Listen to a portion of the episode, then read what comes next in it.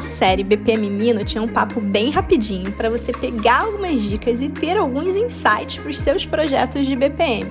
E você pode até ouvir vários episódios em sequência, combinado? BPM Friend, processos não duram para sempre.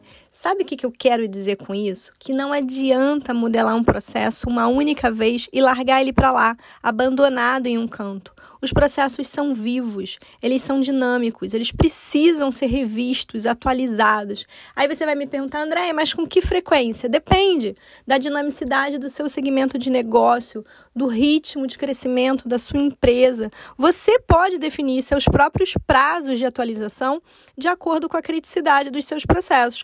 Por exemplo, três meses para processos muito críticos para continuidade do negócio, seis meses para processos de criticidade média e um ano de criticidade baixa. O importante é você saber que um processo desatualizado não serve para mais praticamente nada. E sabe aquele esforço de modelagem que você investiu nesse processo está indo embora ali, ó, pelo ralo ali, ó, escorrendo.